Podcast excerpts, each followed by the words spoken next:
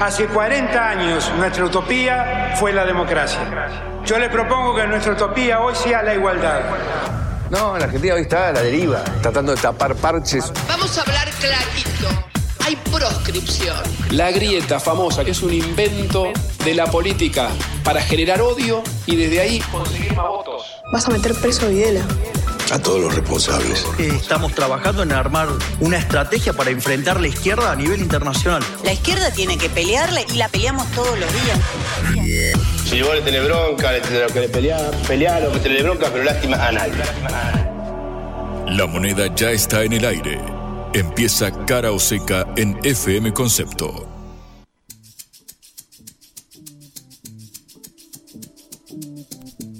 Hola, ¿qué tal? Buenas tardes. Este jueves, último día de la semana laboral en Argentina, porque es un puente largo. El, jue el viernes, mañana 13 de octubre y el lunes 16 son feriados nacionales, extendiendo el día de hoy, que eh, es el día en donde se te, tendría que...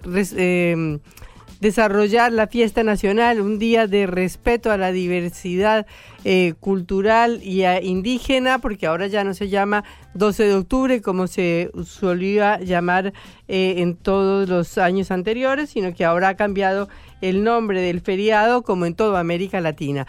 Ahora es, para decirlo perfectamente bien, Día del Respeto a la Diversidad Cultural. De manera que, de cualquier manera, hoy estamos festejando este día eh, que en América Latina, como les dije, en todos los lugares ha cambiado de, de denominación y de nombre para no considerar que está uno eh, festejando lo que antes se llamaba el Día de la Raza. Eh, bueno, hoy estamos en ese día, 12 de octubre, pero el feriado se traslada para el viernes y también se alarga por alguna otra razón hasta el lunes. Eh, de manera que estamos otra vez en Cara o Seca, este programa que se emite por Radio Concepto y que produce la agencia de noticias internacional Sputnik en la hora del regreso. Soy Patricia Lee y me acompaña Juan Lehmann. Hola Juan, ¿cómo estás?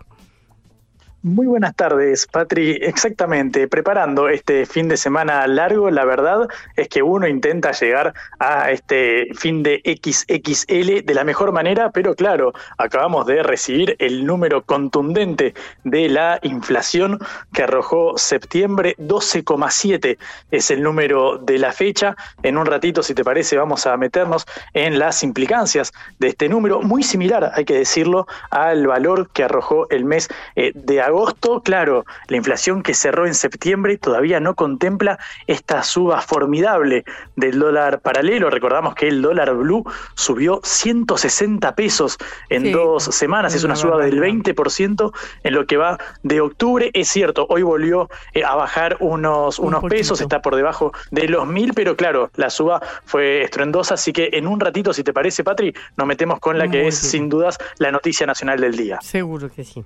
Bueno, y estaremos hablando algo también de la campaña electoral, porque no podemos dejar de hablar de este tema fundamental cuando faltan eh, ocho, nueve días o diez días máximo para las elecciones del 22 de octubre. Exactamente 10 días. Estamos en el 12 de octubre. Eh, de manera que eh, no era difícil la matemática en este caso. De manera que hablaremos... Pero se el fin de largo, Patri. Exactamente, será por eso. Bueno, eh, de manera que estaremos hablando un poquito de elecciones también. Y por supuesto... Y claro... dime. Si hablamos de elecciones, claro que hay que marcar a la fuerza que se pretende favorita. Hasta ahora, claro, mucho se ha hablado sobre esta alza del dólar eh, blue tras las declaraciones de Javier Milei de la Libertad Avanza. Me parece interesante, Padri, que eh, repasemos lo que es la agenda libertaria del candidato más votado en las primarias. Vamos a tener la suerte de hablar con una, una de las referentes principales del espacio, así que también estaremos ocupándonos de la contienda electoral. Bueno, y pasaremos las fronteras como siempre, iremos hasta Guatemala, donde hay un conflicto político muy grande debido al enfrentamiento entre los seguidores de Bernardo Arevalo, el presidente electo, y el actual presidente Alejandro Chamatei por la renuncia de la fiscal Consuelo Porras.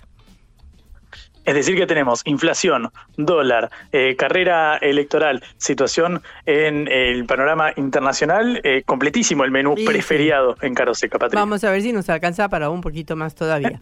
Así que empezamos nuestro programa. Cara o seca de Sputnik en concepto FM 95.5.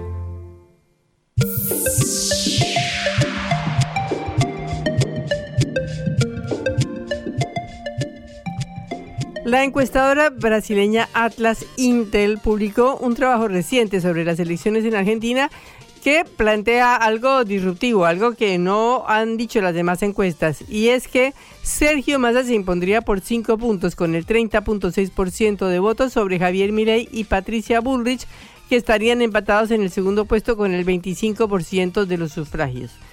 Esto, aclaro, es en contra de todo lo que dicen todas las demás encuestas que han salido hasta este momento.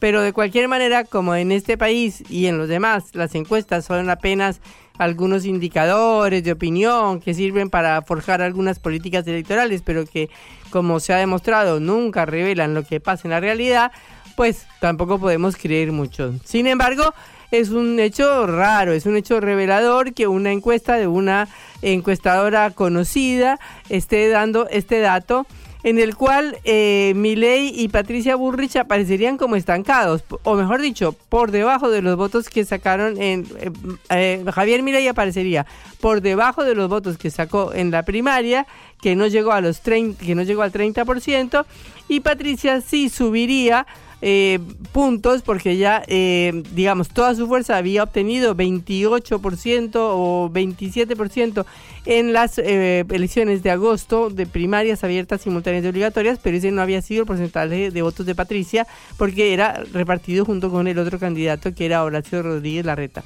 De manera que Patricia sacaría 25 puntos según esto, Javier Milei habría perdido votos según esta encuesta y Massa, bueno, Massa sumaría la totalidad de los votos peronistas, es decir, sumaría unos poquitos puntos, pero lograría retener todos los votos de los dos que compitieron en la interna, que fueron Sergio Massa, el ministro de Economía, y Juan Grabois, el dirigente popular.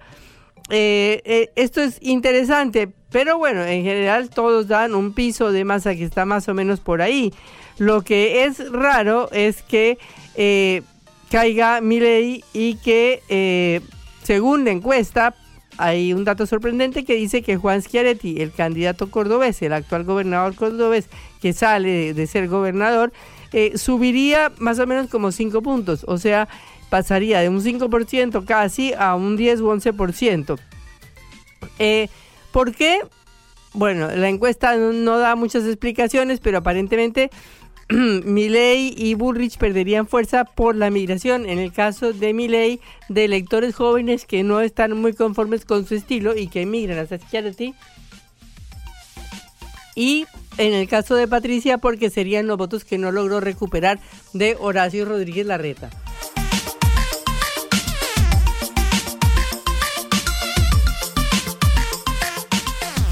Bueno, en ese balotaje, si hubiera, si se llegara a estas cifras, eh, perdería masa en cualquiera de los dos casos. Perdería con mi ley casi, casi, casi por un punto, dos puntos, 41 punto, puntos contra 39.3 y perdería más con Bullrich, mm, que sacaría 42 contra 37. Obviamente esto no se puede decir que es así ni nada, pero sí es importante el dato por una sola razón. Y es que, si bien hemos hablado hasta el cansancio de la tremenda crisis del peronismo y de la tremenda crisis del kirchnerismo, que se ha visto agudizada por el tremendo escándalo de, de no sé, de, de, gastadero. Eh, irracional e inmoral de plata que fue el viaje de Martín Insaurral, de jefe de gabinete de eh, Axel Kisilov, gobernador de la provincia de Buenos Aires, a, a, Marbella, España, en un lujosísimo yate con una modelo, gastando un montón de plata, tomando champaña y todas esas cosas. Eh, por supuesto que toda esa crisis del peronismo es una crisis muy grande y no se puede desconocer de ninguna manera. Eh, pero sin embargo, y también la, pérdida del peronismo en todas las elecciones provinciales que ha habido, donde ha perdido, como en San Juan o en San Luis o en el mismo Santa Cruz, que ha sido el corazón del kirchnerismo. Pero sin embargo, el peronismo hay que tener en cuenta que es un partido que tiene, eh, que es nacido en 1945, o sea, estamos hablando de un partido con una tradición eh, de casi 80 años, muy importante y que no se puede despachar así de una Y por eso hay que ver qué es lo que va a pasar con el peronismo después de las elecciones. Por un lado, porque es un hecho sorprendente también, sorprendente que las encuestas estén dando a Sergio Massa tan competitivo, tan con posibilidad de ingresar a un balotaje, incluso dejando por fuera a Patricia Bullrich, que es la candidata de Juntos por el Cambio, y que uno casi, casi que antes, hace unos meses, daba por casi seguro que iba a ser la candidata a presidencia o la presidenta elegida eh, para el año 2024, pero resulta que esto ha terminado de ser así. Patricia Bullrich va cómoda tercera en todas las encuestas, lo cual no quiere decir que no pueda remontar. Pero sí es un hecho que el ministro Sergio Massa ha hecho una campaña que no se entiende cómo en medio de la actual crisis económica, en medio del anuncio de la inflación de hoy que es 12.7% y la del mes pasado que fue 12.4%, eh, el ministro logre mantener ese nivel de participación electoral eh, como si fuera una imagen desdoblada, como si no fuera él el ministro que ha provocado estos resultados o que es responsable de estos resultados. Eh, y logra de alguna manera retener ese electorado peronista, eh, que es el electorado, bueno, eh, del segundo partido, el primer partido más importante de la Argentina, junto con la Unión Cívica Radical. pero hay un hecho claro, y es que el peronismo va a tener un papel competitivo en estas elecciones con Sergio Massa. Y en segundo lugar, que de alguna manera Milei eh, también está apoyándose en esa estructura peronista. Eh, y sorprendentemente. Y hay muchos indicios de que eso es así. Por ejemplo, eh, Luis Barrio Nuevo, el dirigente sindical gastronómico, está organizando a todos los fiscales de Gerardo de, de. Primero. Segundo, Milei habló con otro dirigente sindical muy importante, que es Gerardo Martínez, el dirigente de la construcción, para organizar o para copiar el modelo de seguro laboral que tienen los trabajadores de la construcción para supuestamente reemplazar las leyes laborales y la indemnización laboral que mi ley dice que tiene que cambiar y modificar. De manera que ya hay dos datos eh, políticos importantes que indican el acercamiento de ley a un sector del peronismo junto con las denuncias que ha habido de que eh, Sergio Massa o los, el partido, el Frente Renovador de Sergio Massa o otros sectores eh, peronistas le habrían puesto a candidatos a Milei en el Tigre, Escobar, Avellaneda, es decir, partidos de la provincia de Buenos Aires y otros municipios del conurbano bonaerense. De manera que todos estos datos indican que el peronismo está preparándose para lo que viene. ¿Cuál es? ¿Qué es lo que viene? Una probable derrota, por supuesto es posible que Milei gane las elecciones, pero como Milei es un hombre sin estructura, que aparece recién en la escena política en el último año o dos años, eh, esa estructura esté siendo llenada por debajo en gran parte por dirigentes peronistas que desde ya lo están rodeando y desde ya lo estarían acompañando y están pensando qué es lo que viene después si se viene una crisis política muy grande, si Milei es una persona eh, que no logra esta gobernabilidad de la que tanto hablamos y si por lo tanto el partido que sale como mm, partido al rescate es otra vez el peronismo. Y Massa, vamos a suponer que en las elecciones, si llegara a un balotaje, obtenga una votación importante, aunque pierda, eh, es decir, una votación que esté en el cuarenta y pico por ciento de los votos, bueno, queda como el hombre fuerte de la oposición y ese es el lugar donde se, él se propone estar y para lo que se está preparando.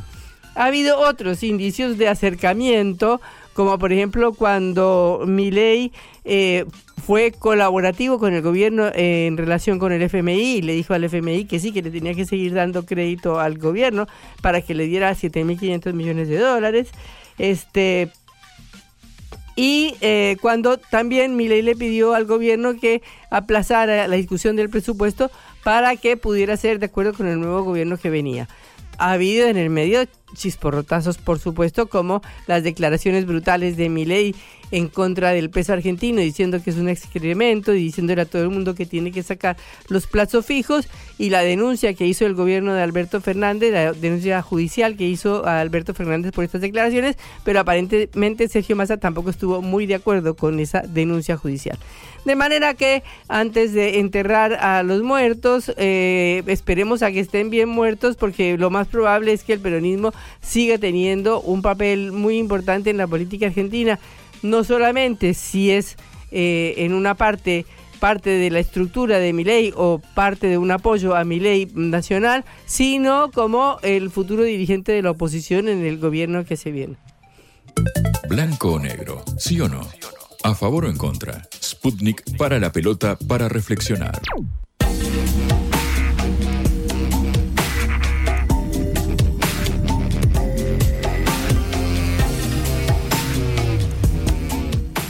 Bueno, eh, Javier Milei ha sido el personaje político eh, desde que se ganó, eh, fue el primer candidato en las primarias abiertas, simultáneas, obligatorias y desde mucho antes. y las encuestas lo dan, como decíamos antes, como un como en un primer lugar y casi seguro en un balotaje. Eh, esto es un hecho político de la realidad. Estamos ante un eh, nuevo jugador de la política argentina que ha entrado de una manera disruptiva, con un mensaje disruptivo, con un modelo disruptivo, eh, de una manera que es diferente a la que tienen los políticos tradicionales, como Juntos por el Cambio, como Sergio Massa, con la imagen de la motosierra, con este logo del león, con esto de la casta.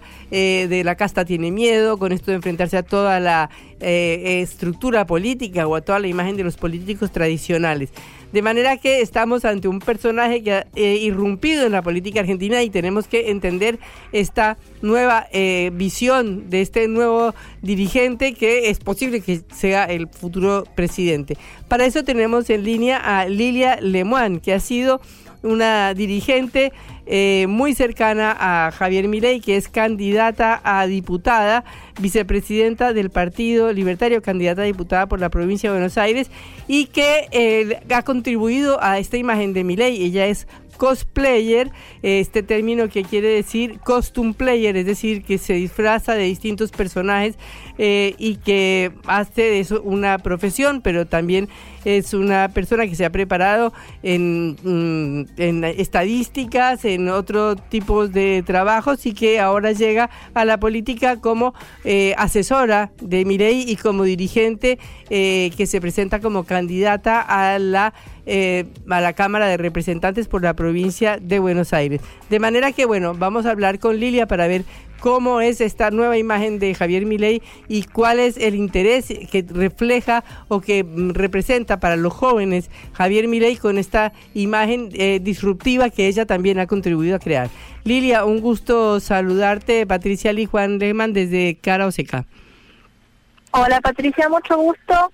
Eh, quería aclarar que yo vengo del área de sistemas. Claro. Estadísticas, eh, sistemas informáticos. Y también, bueno, hice arte, hago efectos especiales y el cosplay era mi hobby y conseguí convertirlo en un negocio. Y cuando comenzó la cuarentena aquí en Argentina fue imposible para cualquier artista trabajar, así que me metí em, como activista y a sobrevivir de ahorros para llegar a todo esto.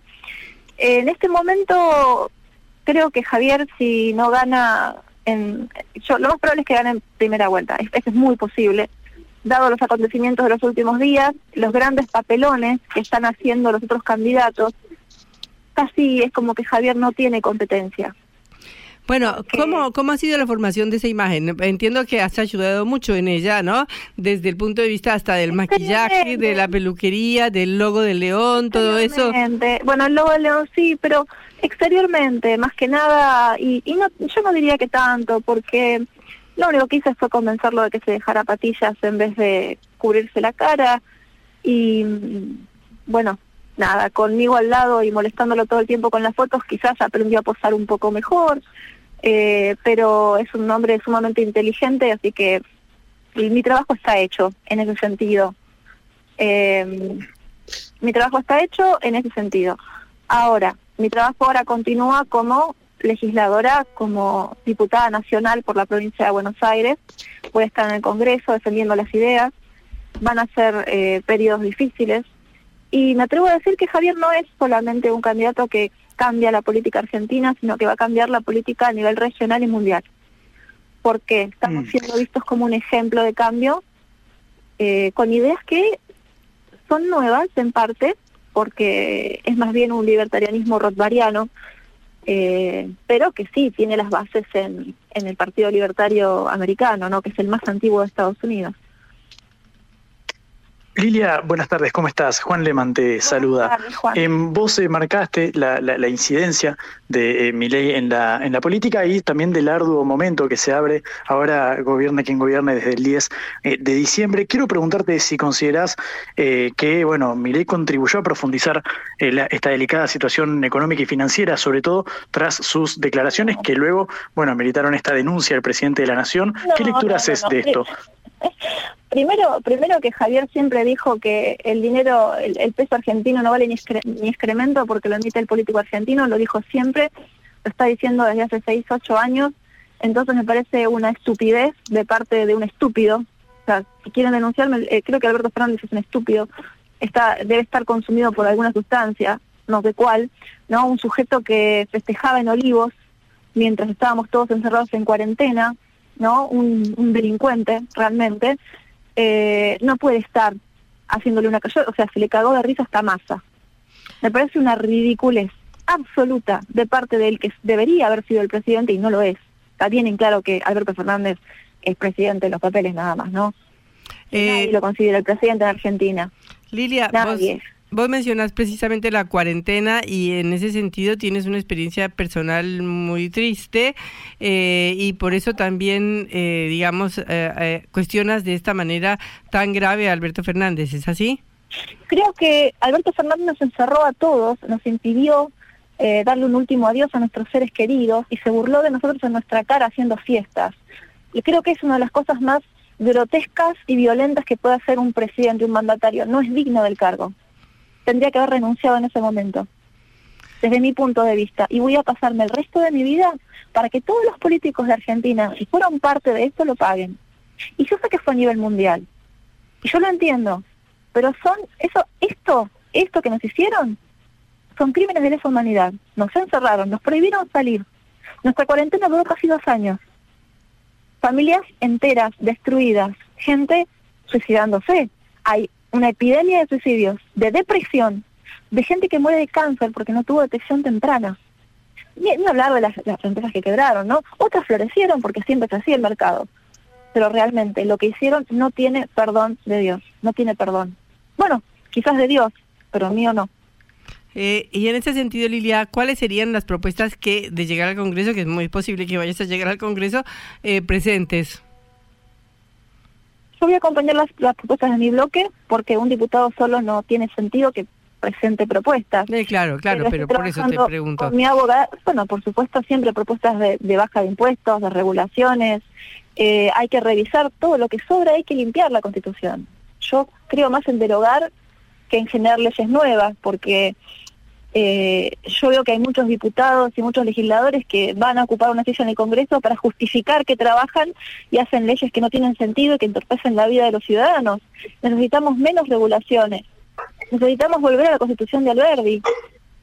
Entonces, eh, veo la burocracia que hay en todos los sistemas del Estado. Y yo vengo de, del área de informática y veo los problemas severos de seguridad que hay para los argentinos porque eh, no podría explicártelo en cinco minutos, pero estamos siendo víctimas de, acoso, de acoso cibernético por parte del Estado directamente.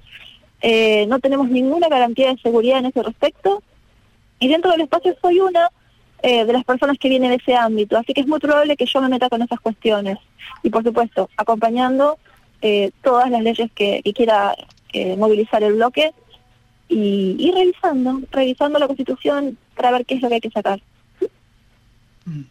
Lilia, em, quiero preguntarte justamente en base a esto que, marcabas, digo, a partir de tus calificaciones del eh, presidente, obviamente en caso de avanzar en ciertas iniciativas por una cuestión eh, meramente eh, numérica, bueno, ustedes necesitarían constituir mayorías en caso de que se repitiera el resultado de las primarias.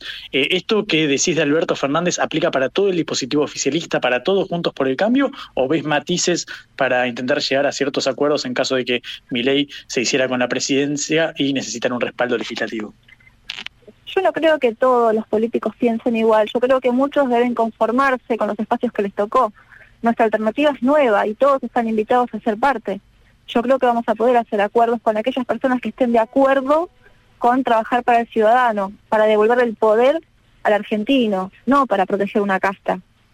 Y estoy segura que hay políticos, y debe haber, que van a querer acompañar nuestra causa. Ya se han unido nosotros muchas personas y se van a seguir uniendo.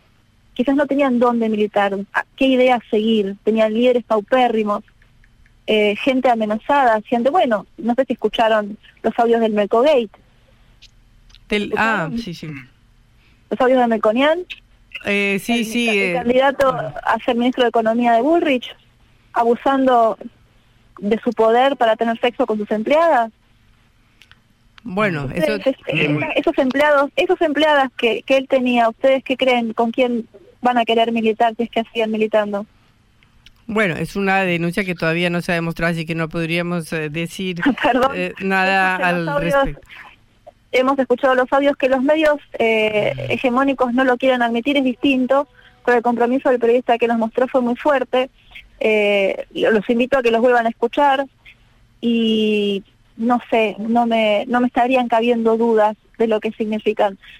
y así se maneja mucho en la política. Es algo que tiene que cambiar. Y nosotros no somos así. La libertad avanza es un, es un espacio donde mayoritariamente se, se, se pueden encontrar con, con mujeres. Eh, Javier siempre se rodea con mujeres, tenemos el mejor trato. Eh, esas cosas no van a pasar. Ya solo por eso, ya solo por eso vamos a hacer un gran cambio. No somos la misma clase de basura. Mm. por supuesto, em, vamos a Lidia, eh, ayer, sí, perdóname, porque, justamente eh, ayer Milei eh, calificó casi como una conducta socialista al comunicado de eh, los bancos, advirtiendo sobre las declaraciones del propio candidato sobre el peso y el dólar.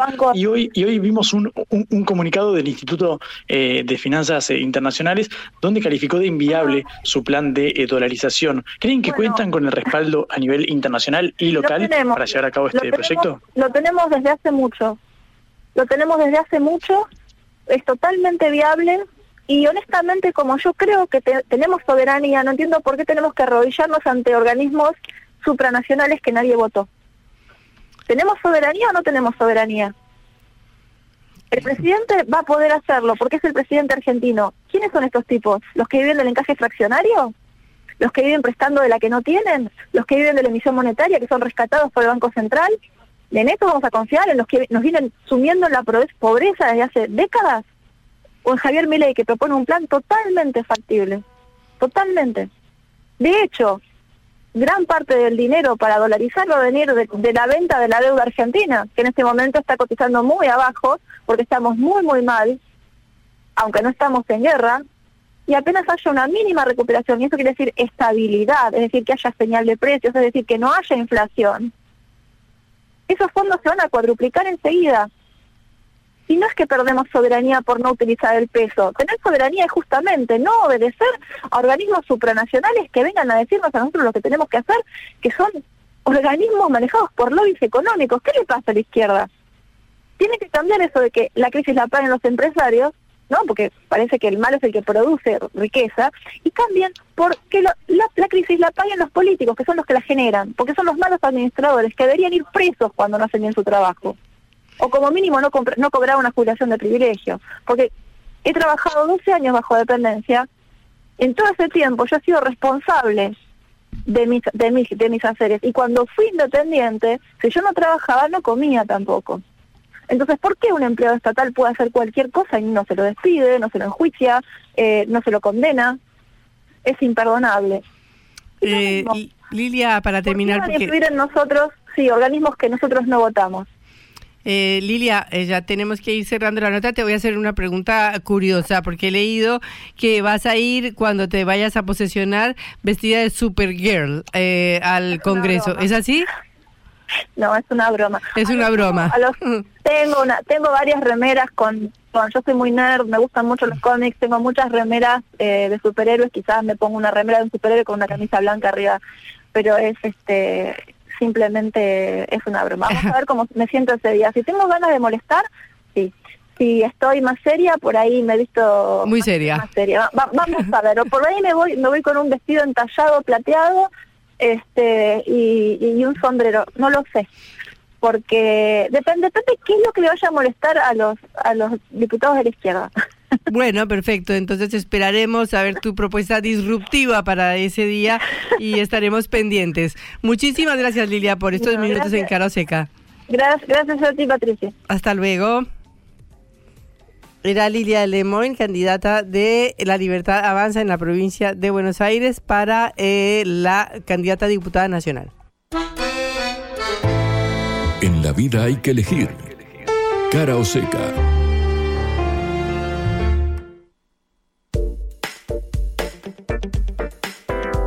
Bueno, en este caso parece que no tenemos muchas posibilidades de elección porque la inflación ha vuelto a batir todos los récords, ¿cierto Juan?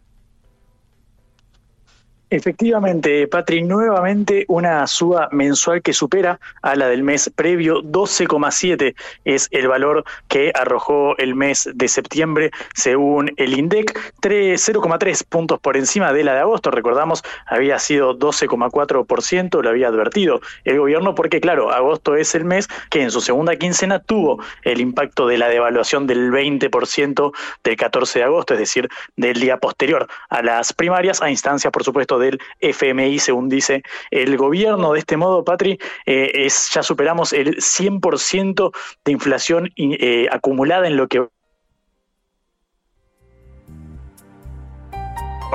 es la inflación de los primeros nueve meses del 2023 y vuelve a subir la eh, inflación eh, interanual, en este caso llega al 138,3%. Eh, Hay un par de ítems que es importante remarcar. En primer lugar, lo que más subió, Patri, es la ropa. 15,7% subió el rubro de prendas de vestir y calzado. Nuevamente la industria textil con precios que superan al alza media. Recordamos que veníamos de unos meses, una sucesión de meses donde la industria textil venía por debajo de eh, la general. Bueno, en este caso lo que explica el INDEX, lo que explica el gobierno, es que esto se debe centralmente al cambio en la eh, temporada. La mayor incidencia la tuvo bebidas no alcohólicas, 14,3 subió en septiembre contra el 12,7 de la inflación eh, general. Este es un dato que siempre remarcamos es muy eh, sensible porque recordamos que de alimentos eh, y bebidas no alcohólicas está compuesta la canasta básica que termina determinando el índice de pobreza y de indigencia. De hecho, este 138% de inflación interanual que eh, tuvimos en, los últimos 12 meses contrasta con el 150 que subieron los alimentos y bebidas no eh, alcohólicas, es decir, que iría estando eh, por encima del alza media para los próximos meses. Habría que estar alerta a este punto porque, claro, 150 contra 138 son 12 puntos más alimentos por encima de la inflación eh, general. Nuevamente sube la eh, inflación eh, interanual. En los últimos 12 meses vino en ascenso en franco. ascenso, por ejemplo, el año pasado en octubre teníamos 88% de inflación interanual y en este caso tenemos 138% en una jornada, Patri, donde también cayó unos pesos la cotización del dólar blue, se ubica en 980, pero claro, el tema acá a reflejar es que está 180 pesos por encima de lo que estaba al final de septiembre, con lo cual en el mes de octubre, en estos 12 días, tenemos que contar que el dólar blue subió 20% y bueno, habrá que ver si eso se transmite en la inflación que arroje este mes, que por supuesto, claro, la conoceríamos después de las elecciones, pero antes de un potencial balotage. El gobierno eh, respondió con medidas, el Banco Central subió nuevamente la tasa eh, de interés eh, a modo de intentar subir el valor de los pesos, digamos, para, bueno, tratar de seducir a los ahorristas. En este caso, la tasa nominal anual es del 145%, es decir, si yo pongo hoy un plazo fijo y lo retiro en octubre del año que viene, la tasa nominal es del 145%, casi 30 puntos del anterior que era de 118. Ahora bien, si yo pongo un plazo fijo y mes a mes lo retiro con el interés y vuelvo a invertir, incluyendo eh, al interés interés, eh, bueno, la tasa efectiva ya es eh, del 293%. Bueno, este es el marco, el complejo marco en el cual estamos eh, inmersos con una inflación que continúa subiendo. Habrá que ver qué sucede con octubre. Es cierto, el gobierno había advertido de que la devaluación tendría impacto no solamente en, agosto, sino también en septiembre. Lo cierto es que ya tenemos una inflación interanual que roza el 140%. Patri.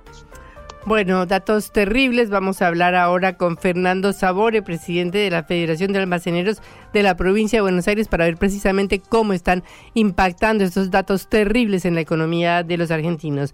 Fernando, un gusto saludarlo. Patricia Liz Lehmann desde Cara Oseca, eh, acá en nuestros estudios de Radio Concepto. Hola Patricia, buenas tardes, gracias por llamar. Bueno, eh, ¿cómo, ¿cómo cae este índice de inflación? Y digamos que de una forma muy preocupante, ¿cierto?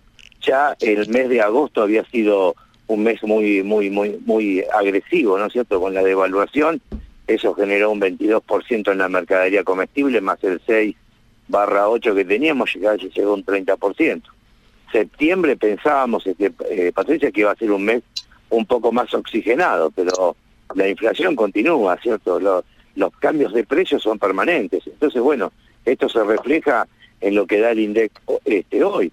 El mes pasado en alimentos, si mal no recuerdo, fue de un 15,4 y este mes da en un 14,3, si el dato no es, correcto.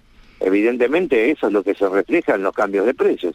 Pero a veces uno habla de porcentajes y lo lleva a mercadería, entonces le digo que un sachet de leche hay que venderlo en 500 pesos, que un, un kilo de azúcar lo tenemos que vender en 1.100 pesos, que un, que un kilo de arroz grano largo este, de kilo, un paquete de kilo, tenemos que vender casi en 900 pesos. Sí, son cifras aterradoras para el salario y para el consumo popular. Ustedes están viendo una caída de las ventas. ¿Qué, qué está pasando con la gente? ¿O se gasta toda la plata precisamente para sacarse los pesos de encima? Bueno, digamos que eh, nosotros eh, acá, digamos, todo lo que es provincia de Buenos Aires, tenemos lo que es la cuenta DNI, ¿cierto? Que es los días miércoles y jueves, que tiene un 40% de reintegro con un con cuatro mil pesos de, toque. Más este, el, reintegro del IVA, bueno, digamos que los días miércoles y jueves son días de mucho trabajo, pero ¿por qué? Bueno, porque la gente aprovecha esos descuentos como para poder abastecer un poquito más y tener el retorno del IVA. Pero digamos, este, la gente lo hace, lo puede hacer los primeros días del mes. Después este, es a ver cómo llegamos a arrastrar este, la, economía para de cada familia como para poder comprar los alimentos y lograr llegar al, al final del mes. O sea, son como dos etapas. La primera que es gastarse todo el sueldo y después cómo llegar. Claro, por eso yo siempre digo que el 15 es fin de mes. Claro. Que uno evalúa la conducta de compra del cliente, este, la conducta de compra y de pago. Y tal vez los primeros días de, de mes es este débito, es contado, este, y, la mercadería que la gente compra es la marca que habitualmente consumía, ¿cierto? Pero después del 15 cambia la conducta de pago porque ya es crédito o el cliente que viene y le pide fiado de los, en los últimos días del mes. Y la compra de, de los productos ya, digamos que la gente busca las marcas alternativas. O sea, busca, ya no compra por marca, compra por precio. ¿Y los proveedores, qué pasa con eh, la provisión de, de alimentos o de otros tipos de productos? Digamos que el, eh, nosotros el 80% de la mercadería la compramos en los mayoristas, ¿cierto? Que son nuestros proveedores. Eh, lo único que estamos con graves problemas es con el tema del arroz. Hace un mes que desaparecieron todas las marcas de arroz en los mayoristas. Eh, y lo poco que hay tuvo un incremento de un 40%. Después digamos que todo lo demás todavía hay abastecimiento, sí, pero golpes importantes de precio. Ejemplo, todo lo que es fideos eh, sea de para sopa, guiso o para tuco, eh, de las marcas más conocidas, aumentaron aproximadamente un 35-40%, de un día para el otro. Sí, y aparte de eso uno ve que entra a un supermercado o a un negocio y hay un millón de cosas de la misma marca, es decir, todas iguales. Lo que uno no ve es eh, 10 mermeladas distintas o cinco tipos de harina diferentes, sino que todos son iguales bueno, mire, digamos que eso es lo que me comentan a mí de los de los hipermercados, ¿eh? Claro. Eh, pero digamos que nosotros todavía en, en tema abastecimiento y variedad, la verdad que no estamos bien. O sea, Usted puede venir a mi negocio, cualquiera de mis colegas, y va a encontrar una diversidad de mermeladas, de, de, de calibres y de, este, y de marcas. Eh, lo mismo en galletitas, lo mismo en té, lo mismo en harinas, lo mismo en aceite. Digamos que por ese lado nosotros no, no tenemos problemas de abastecimiento. Lo que sí tenemos problemas es en reponer la mercadería. Eh, mire, le voy a dar un ejemplo. Eh, hace una semana y pico atrás eh, yo había terminado de vender un arroz este, de una marca tal vez no tan conocida, granola, grano doble, que yo lo vendía al medio kilo a 390 pesos el paquete. Y lo fui a reponer y lo pagué 500 pesos de costo. O sea, la inflación me quitó mi rentabilidad, más tuve que poner 100 pesos más por cada paquete de medio kilo que compré. Claro, entonces están perdiendo, las familias están perdiendo los consumidores y están perdiendo ustedes como comerciantes. Fernando, muchas gracias por estos minutos en Cara o Seca. Esperemos que la situación mejore. Dios quiere, Dios quiere que sí. Hasta luego. Era Fernando Sabore, presidente de la Federación de Almaceneros de la provincia de Buenos Aires. Cara o Seca. En el foco.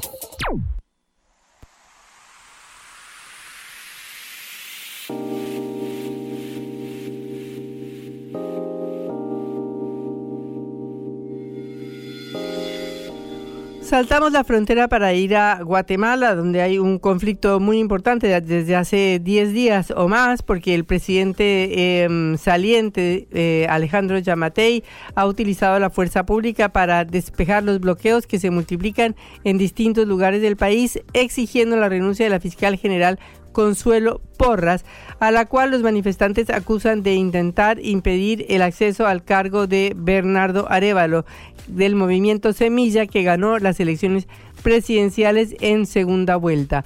Y resulta que aparentemente la represión del gobierno no logra frenar este, eh, esta protesta popular en donde la gente está saliendo en las distintas ciudades y pueblos de Guatemala para exigir la renuncia de esta eh, fiscal a la cual consideran, según Arevalo, una ejecutora de un plan golpista para impedir que el binomio presidencial y los diputados electos de su partido, el Movimiento Semilla, tomen posesión.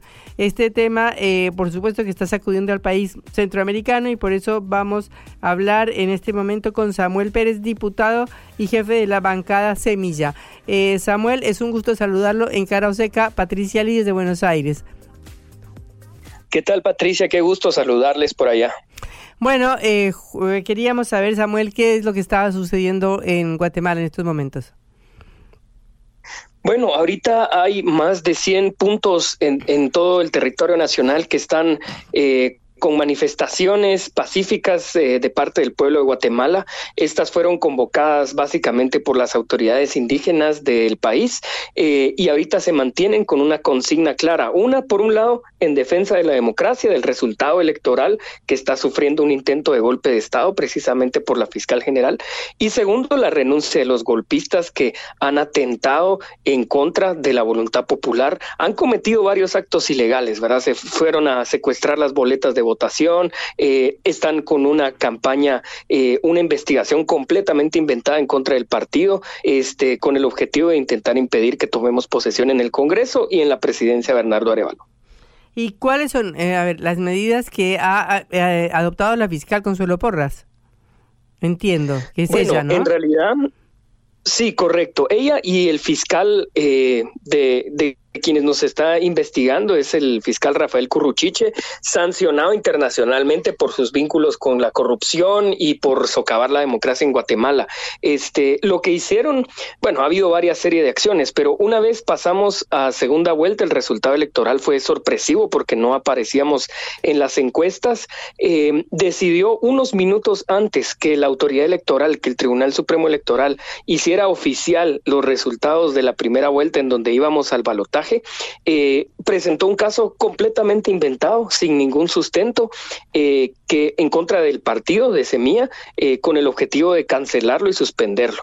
de hecho, el Congreso, como ellos tienen mayoría en el Congreso, suspendieron nuestra bancada por unos días, nos quitaron la personería jurídica y a partir de eso emprendió una serie de acciones peligrosas, Se fue a secuestrar las actas, no nos han dado el expediente, más de 31 veces he ido a pedir el expediente a la fiscalía por lo tanto no sabemos específicamente de qué nos acusan. El juez está recusado, eh, empezó a generar órdenes de aprehensión en contra de afiliados nuestros, fueron a allanar nuestra sede, eh, la sede del Tribunal Supremo Electoral. Es decir, sí es una actitud agresiva y violenta en contra del resultado electoral. ¿Y qué se piensa que puede suceder de aquí a enero cuando es la posesión del nuevo presidente? Bueno, es un periodo de transición realmente muy largo. Eh, nos ha tocado defendernos por todas las vías. Hemos presentado todos los recursos, acciones y denuncias penales posibles y todas han sido ignoradas porque en realidad sí vivimos, eh, en este momento estamos viviendo la caída de un régimen de corrupción e impunidad en donde todavía hay instituciones que están capturadas. De hecho, ese fue el descontento movilizador que nos permitió ganar eh, las elecciones. Entonces, hay una resistencia popular organizada en las calles y, territorios del país, pero por otro lado, acciones legales pendientes y políticas que estamos eh, defendiéndonos y contrarrestando con todo lo que tenemos. Bueno, ¿y qué puede suceder entonces? ¿Va a renunciar la fiscal Consuelo Porras? Porque eh, ah, no va a ser miembro del gobierno de eh, Arevalo. O sea, ¿hay alguna decisión que se va a tomar de aquí hasta que se posesione Arevalo o no está garantizada la posesión? es en realidad es muy es complicado porque la ley en Guatemala impide eh, que la fiscal fiscal general sea destituida del cargo, eh, salvo por una investigación que quede en firme, que ella es la que controla la investigación penal en Guatemala, así que es verdaderamente complicado. Eh, habría que tener un contrapeso que podría ser eh, las cortes en el país, la Corte de Constitucionalidad en particular, que puedan dar vía a alguno de los amparos y recursos que hemos puesto ahí para determinar que efectivamente las motivaciones son políticas y no de búsqueda de la justicia. Eh, y entonces eh, es complicado. La consigna en las calles es que renuncie la fiscal general, pero va a ser una decisión eh, que ella va a tomar con el espejo porque no hay una forma legal en este momento posible de poder hacerlo efectivo. Pero el presidente Yamatei le está apoyando completamente a ella. Sí, totalmente. De hecho, ha tenido no solo un silencio cómplice con respecto a esta demanda de exigencia de renuncia de la fiscal general, eh, sino que además ha intentado echarle la culpa al presidente electo Bernardo Arevalo, que él es el responsable de, del caos y la crisis, cuando claramente la consigna es eh, como consecuencia del atentado en contra de la democracia que está sucediendo en Guatemala. Y frente a esta situación, eh, lo que se vive es un clima de cada vez más desobediencia eh, civil, ¿no? ¿Cómo podríamos llamarlo?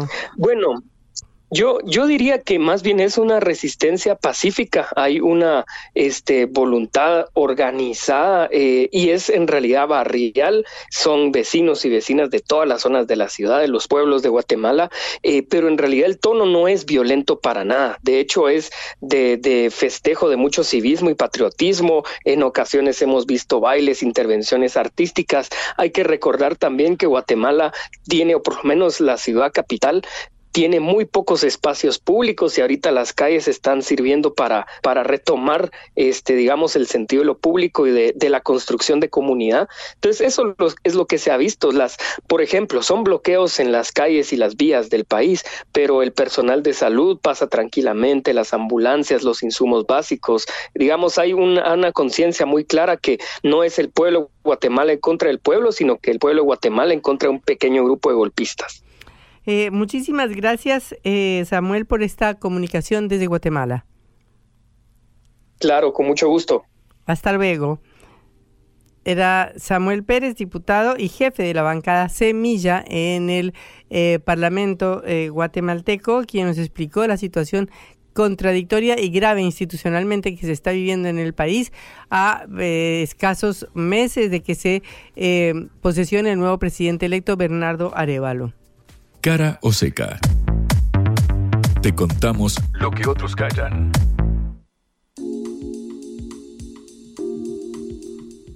Bueno, ¿qué novedades tenemos para cerrar este noticiero del día de hoy?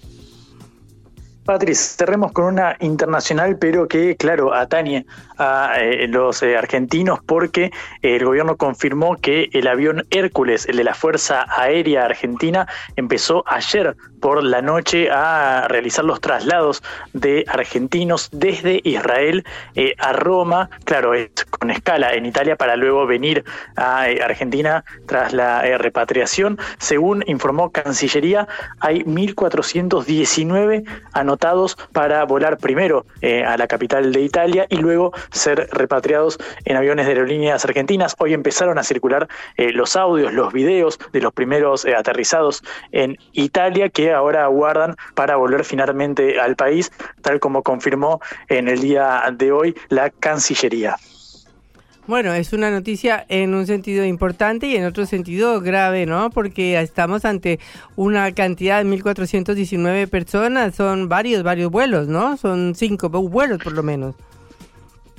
Sí, por supuesto. Además, eh, bueno, es un, es un deber del Estado eh, argentino en este caso. Recordamos, primero deben pasar por Italia, no es inmediato, pero claro, en, la bienvenida se escuchaban las voces de los pilotos que decían, bueno, ahora están a salvo, estamos en un lugar eh, de quien está asignado por, por la guerra. Era bastante emocionante escuchar la respuesta de los pasajeros, los argentinos en Israel, que finalmente ahora serán repatriados previa escala en Italia.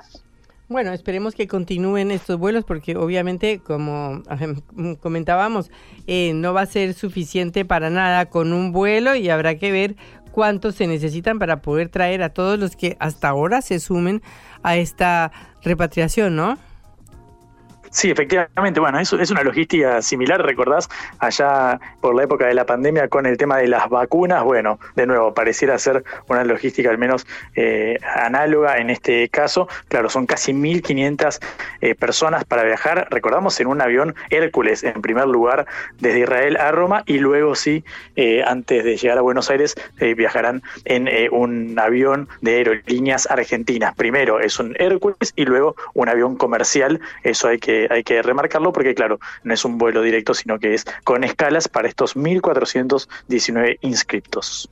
Bueno, esperemos que este traslado hacia Buenos Aires eh, se, se realice para lograr traer a todos los compatriotas que están en esta situación de incertidumbre y de angustia en Israel. Seguramente se va a repetir todo esto o se van a repetir estos vuelos durante el fin de semana. Así que el próximo lunes estaremos viendo los resultados y esperando que lleguen otra vez sanos y salvos a su casa. Ya nos despedimos, se nos acabó el tiempo, así que les deseamos un lindo fin de semana largo para todos y recuerden que nos pueden escuchar otra vez por sputniknews.lat. Estamos eh, cerrando con la colaboración de... Eh, hola, estamos cerrando con la... Sí, Patri, efectivamente. Está bueno, Sí, con, con, Celeste Vázquez en la operación, con Augusto Macías en la producción de este envío. Y como siempre, este no será un vuelo de la Fuerza Aérea, pero esta nave la conduce Patricia Lee. Muchísimas gracias, Juan Lehmann. Hasta luego. Vamos a hablar clarito. La guerra contra las drogas ha fracasado. Se ha producido un genocidio en mi continente. Tenemos nosotros que plantar una sola voz, y que América Latina, el Caribe, le diga a los Estados Unidos de Norteamérica, no más golpismo. Y se aplica lo que decía Tolstoy, un gobierno que no procura la justicia no es más que una banda de malhechores. Qué cosa rara que diga gracias a la vida a pesar del dolor, porque mi hija dio la vida sabiendo que había que cambiar. La vi ahí que, brillaba, que sobresaltaba en, ese estadio hermoso y no lo pensé y, y la fui a besar. La vida está llena de tropezones y de fracasos, pero es hermosa. Cara seca